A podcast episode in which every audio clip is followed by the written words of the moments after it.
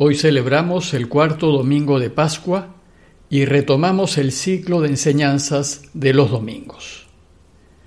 La lógica que hemos seguido en las celebraciones dominicales ha sido la siguiente.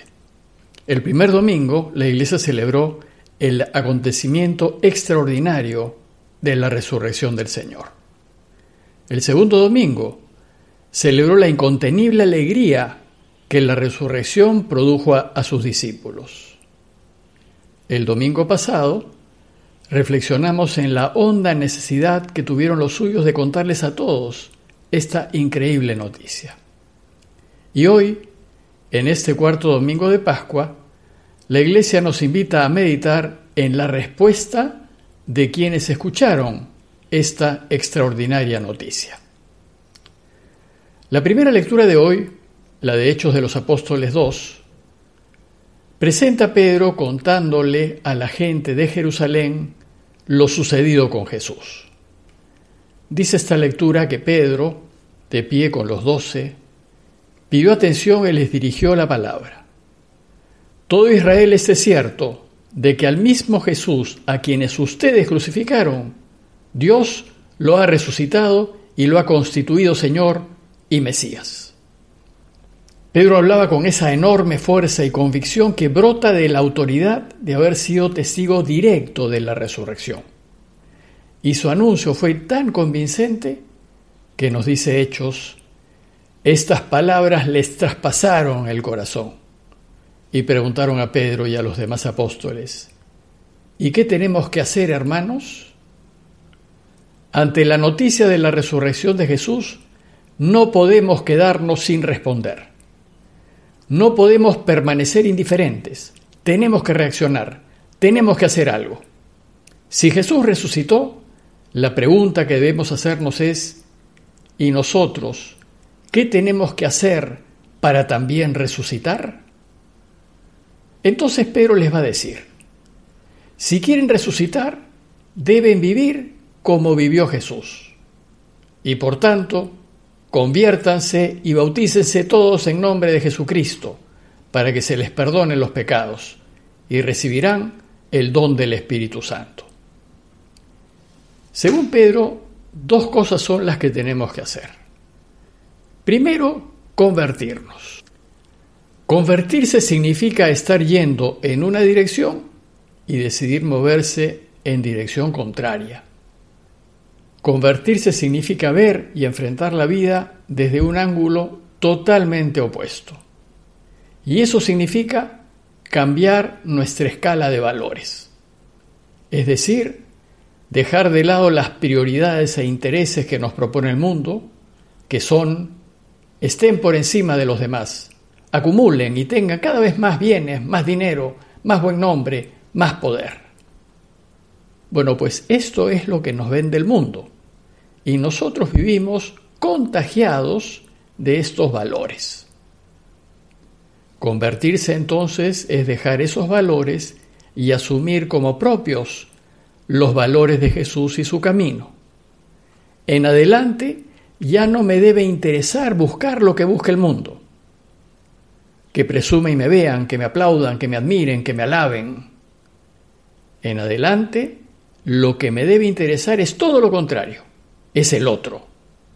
Y mi deseo debe ser ayudar, servir, velar por el bien del otro, buscar la felicidad de los demás. Y esa conversión la tenemos que hacer ya, ahora, no hay tiempo que perder. En segundo lugar, Pedro nos invita a bautizarnos como señal pública y evidente de este cambio de vida que queremos dar. Si bien todos somos ya bautizados, lo que nos toca ahora es poner en marcha lo que el bautismo significa. El bautismo expresa públicamente nuestro deseo de vivir según los valores cristianos. Que todos sepan que en adelante no me interesará lo que le interesa al mundo. Y segundo, formar parte activa de la Iglesia, es decir, ser parte de aquellos que han decidido vivir como quiere el Señor.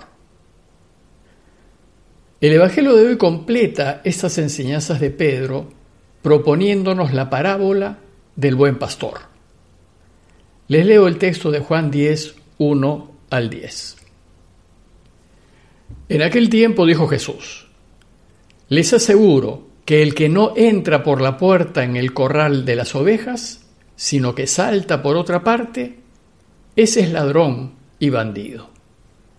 Pero el que entra por la puerta es pastor de las ovejas. A éste el guardián le abre, y las ovejas escuchan su voz, y él va llamando por su nombre a las ovejas y las saca fuera.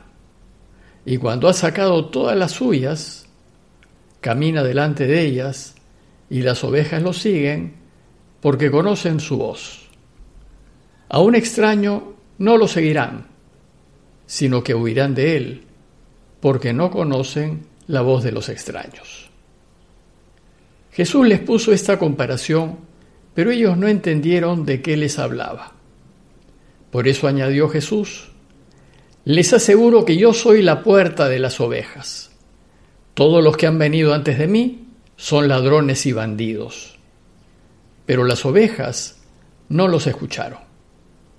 Yo soy la puerta. Quien entra por mí se salvará y podrá entrar y salir y encontrará pastos. El ladrón no entra sino para robar y matar y destruir. Yo he venido para que tengan vida y la tengan en abundancia. La parábola del buen pastor nos ayuda a entender en qué consiste esto de convertirse pues compara los valores que nos propone Jesús con los valores que propone el mundo. Compara el proceder del buen pastor con el proceder de los pastores a sueldo. Los valores de Jesús se ven reflejados en el modo de proceder del buen pastor.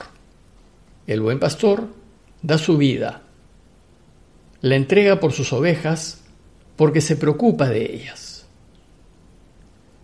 Y los valores del mundo se reflejan en el modo de proceder de los pastores a sueldo.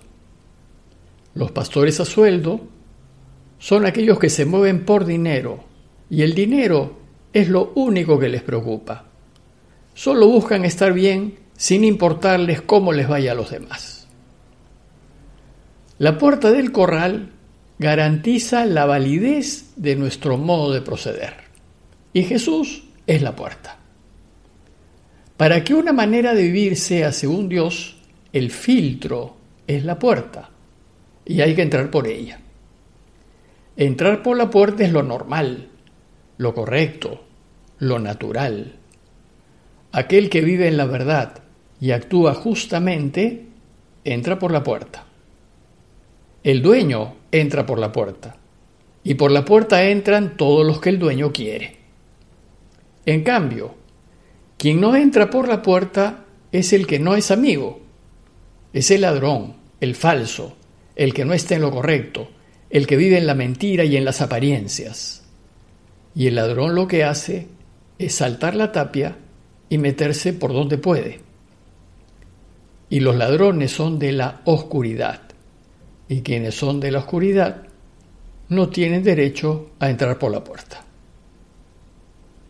Jesús dice que el que no entra por la puerta del corral de las ovejas, sino que salta por otra parte, ese es ladrón y bandido. En cambio, el que entra por la puerta es pastor de las ovejas. La invitación que nos hace hoy el Evangelio de Juan es a vivir de manera que podamos entrar por la puerta, ser de los que vivimos a la luz, con transparencia, ser de los que actúan correctamente. Jesús nos invita a actuar como el dueño. El dueño vive en la verdad, en la legalidad. A éste el guardián le abre y las ovejas atienden a su voz y él va llamando por el nombre a sus ovejas y las saca fuera. Juan dice que Jesús les puso esta comparación a los judíos, pero ellos no entendieron de qué les hablaba. No entendieron porque vivían inmersos en los valores del mundo. Y entonces, como no entendieron, Jesús es más explícito y les dice que Él es la puerta. les aseguro que yo soy la puerta de las ovejas. Quien entre por mí se salvará y podrá entrar y salir y encontrará pastos, pues he venido para que tengan vida y la tengan en abundancia. Es decir, quien viva según la propuesta de Jesús tiene la vida garantizada. En cambio, todos los que han venido antes de mí son ladrones y bandidos, buscaron solo sus intereses personales, pero las ovejas no los escucharon, pues ellos no entraron sino para robar y matar y hacer estrago. Si ante el anuncio de la resurrección la pregunta a hacernos es ¿y qué debemos hacer? La respuesta es muy clara. Tenemos que hacer nuestros los valores de Jesús y estar dispuestos a vivir nuestra vida según estos valores. Tenemos que decidir vivir en la verdad, en la transparencia, en la justicia, sin nada que ocultar. Tenemos que decidir gastarnos y desgastarnos buscando siempre ayudar, servir, hacer que el que está a mi lado sea feliz.